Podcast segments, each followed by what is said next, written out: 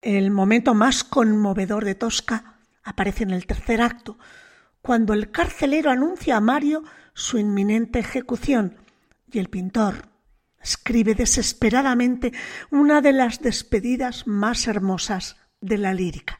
L'aria e lucevan le stelle y lucían las estrellas. Hoy este aria es un símbolo musical de la injusticia.